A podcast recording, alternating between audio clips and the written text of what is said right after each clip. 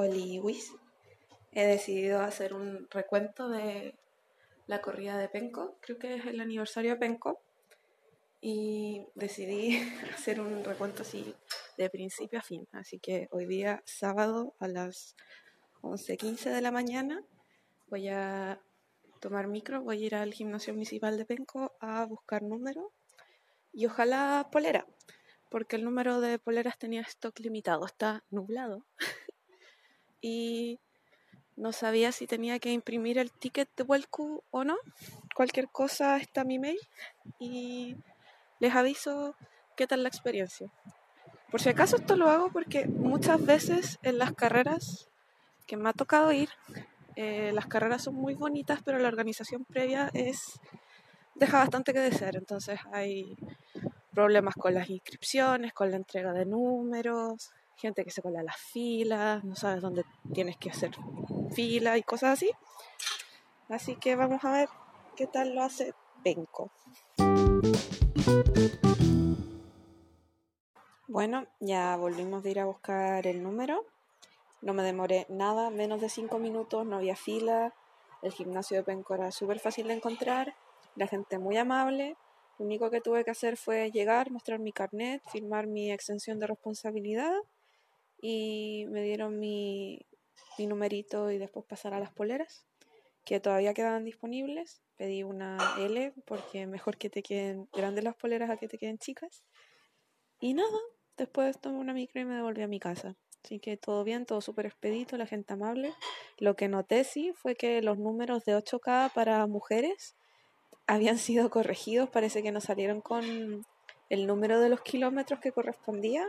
Así que les pegaron como dos stickers circulares verdes encima del número para que fuera, para que dijera 8K.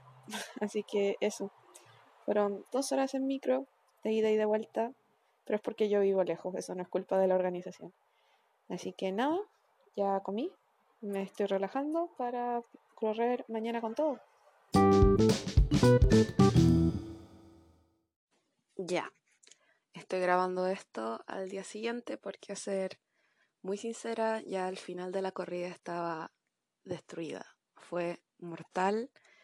No me lo esperaba, no entrené para eso, es mi culpa. Eh, soy yo, no, no la corrida.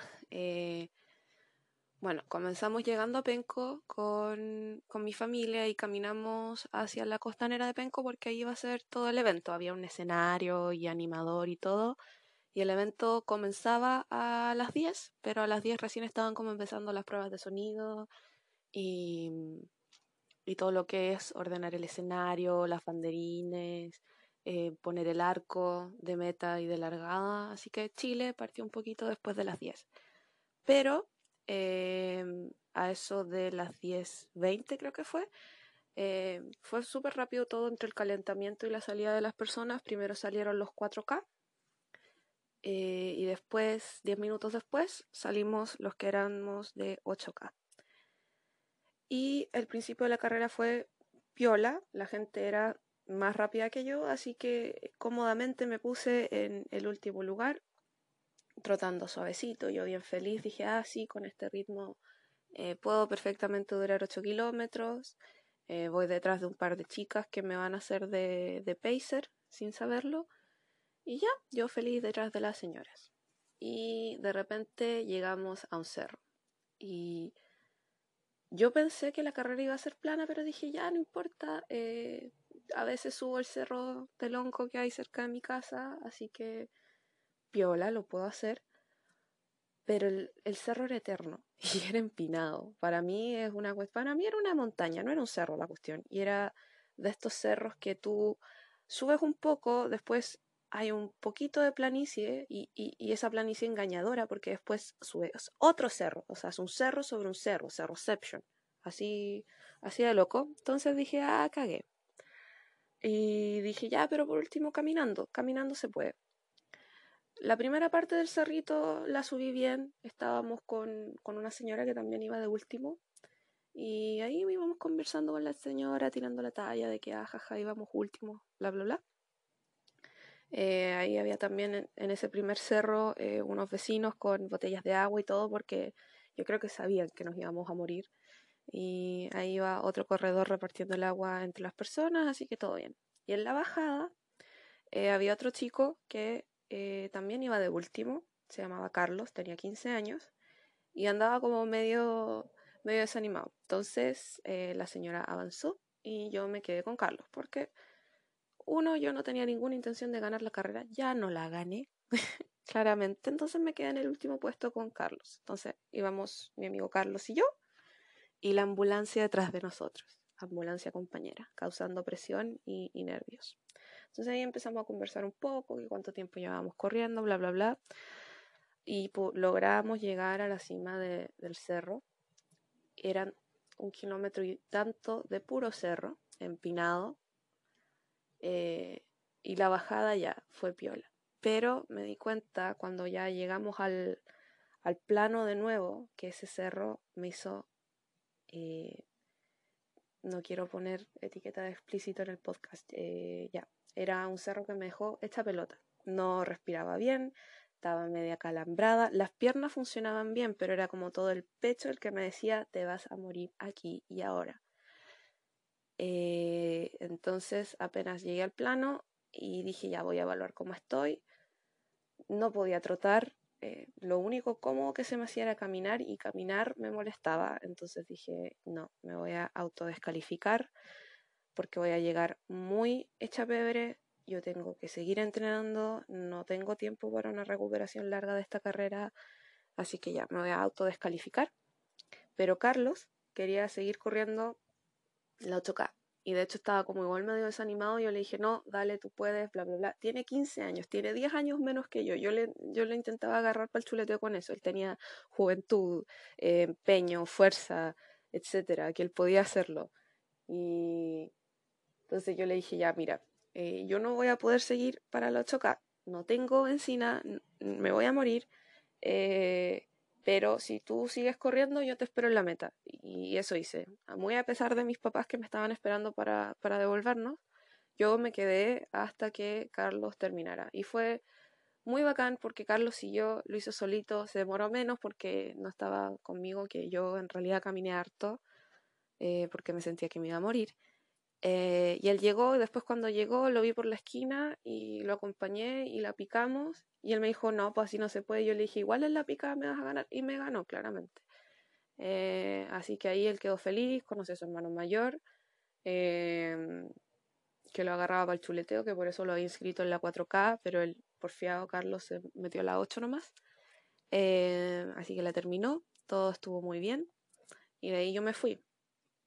Y no me fui despechada ni nada porque en verdad el cansancio era mucho. Y yo dije, bueno, en la tarde compenso los kilómetros que me faltan con el entrenamiento que me tocaba. Y de hecho agradezco mucho a la cata del pasado por haberlo hecho, porque reflexiono y me acuerdo que vi a tres o cuatro personas que llegaban a la meta después de los 8K y llegaban destruidos. Había una niña lesionada, otra niña que cruzó la meta y se desplomó, cual bulto en los brazos de su mamá porque no podía más.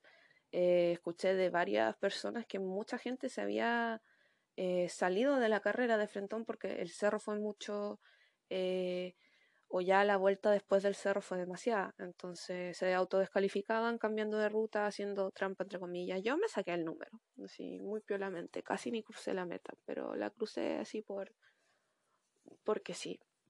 Y bueno, volví a mi casa, almorcé, dormí una siesta porque estaba hecha pebre. Y como todavía tenía benzina en las piernas, dije ya, voy a cumplir con lo que dije, voy a completar los kilómetros que me faltan en el entrenamiento de la tarde. Así que muy piolita al atardecer.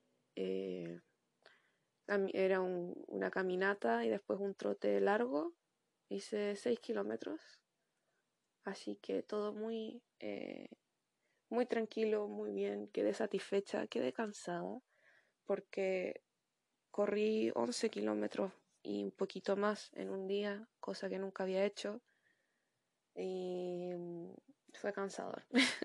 Entre el cerro y la distancia en la tarde fue, fue, fue interesante, así que hoy día lunes eh, ya corrí el entrenamiento para el martes porque sigo media, media cansada, de hecho dormí mucho más de lo que me hubiera gustado. Eh, sonó mi alarma a las 5 de la mañana y mi cerebro estaba despierto, pero mi cuerpo decía, no, tú te quedas aquí y te vuelves a dormir y eso hice. Así que, pero, pero fue entretenido, fue bien, fue un, fue un desafío siquiera hacer la primera vuelta para mí. Y lo único que puedo decir es que si van a la corrida de Penco, eh, entrenen cerros. Yo lo voy a tener en consideración si es que vuelvo a correr para allá, porque me gustó en realidad el recorrido. Penco está muy bonito, eh, nunca lo había recorrido y me gustaría volver a hacer la carrera, pero con más entrenamiento de cerros porque de nuevo no quiero morir. Ahora igual me pone un poco nerviosa porque la siguiente corrida que me inscribí es el 3 de marzo y es en Yumbel. Eh, y el problema con Yumbel es que la largada es más o menos al mediodía, como entre las once y media y las 12. Y en Yumbel hace calor.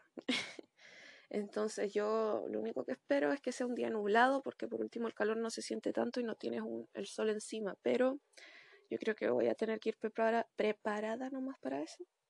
Voy con fe, voy a cumplir una manda, así que el punto es terminar, no importa qué hora. Eh, y nada, se aprendió mucho, lo disfruté, fue bacán, me hice un amigo. Eh, no es mi amigo, pero en las corridas se hacen como esos conocidos partners de trote que después nunca vuelves a ver. Eso me ha pasado, que todos los, los, partners que me hago en las, en las, corridas nunca los vuelvo a ver, jamás. Em, pero eso, con eso concluye la review. Muy buena carrera, todo bien organizado. El recorrido matador la ruta, pero muy bonito. Así que recomendable.